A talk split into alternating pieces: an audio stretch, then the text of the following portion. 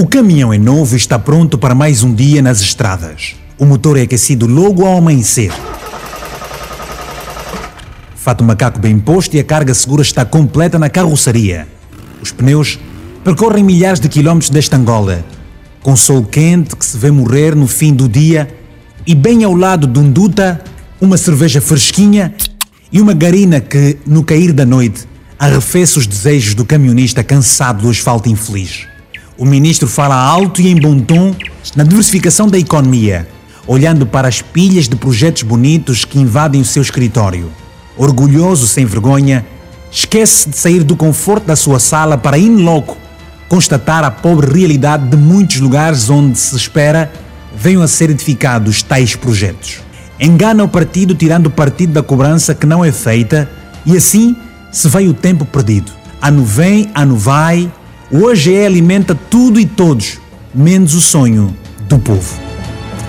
Camionistas, verdadeiros heróis deste país, rasgam milhares e milhares de quilómetros de estradas buracadas num verdadeiro ato de coragem, descendo e subindo morros, arriscando as suas vidas e de milhares de passageiros.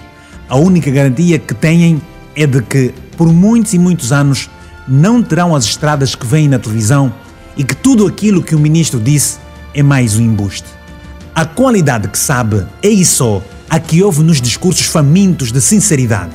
O turista será submetido a uma cirurgia no Maria Pia, porque na estrada defecar é no capim, saltar buraco é terapia e o ministro teima em andar em primeira classe ao invés de galgar terreno para melhor se conhecer e justificar o investimento em nome da pátria e do desenvolvimento do país sem cobrar micha.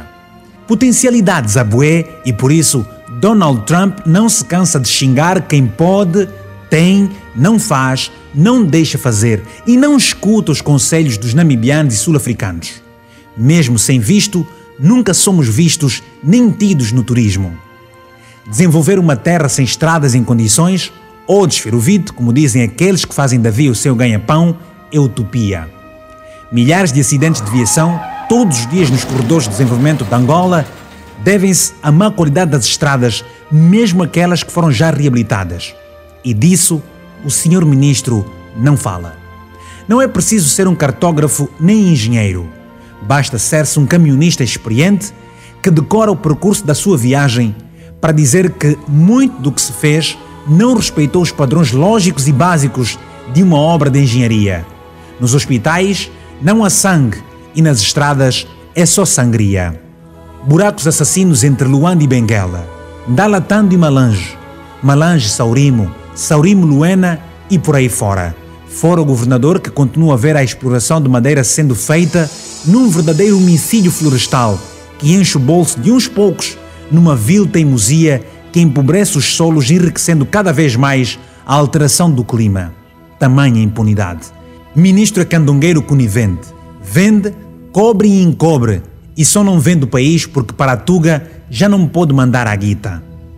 Camionistas chineses e não só transportam a madeira toda, dia e noite sobem o Cabatuquila, no Kwanza Norte escalam o Binda e em Luanda o moco nomeado vai procurar saber o motivo da falta de combustível no país.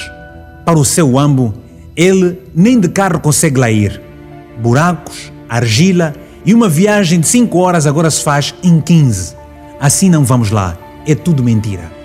O país especializou-se em idolatrar homens de fato e gravata, esquecendo-se daqueles que se vergam com um macacão perante a vida, transportando em caminhões bens alimentares, combustível, material de construção e tudo mais com chuva e frio, madrugada dentro, é pelo povo que dá um litro, sem que o ministro faça o mínimo de esforço para garantir melhores condições de trabalho para os homens do volante.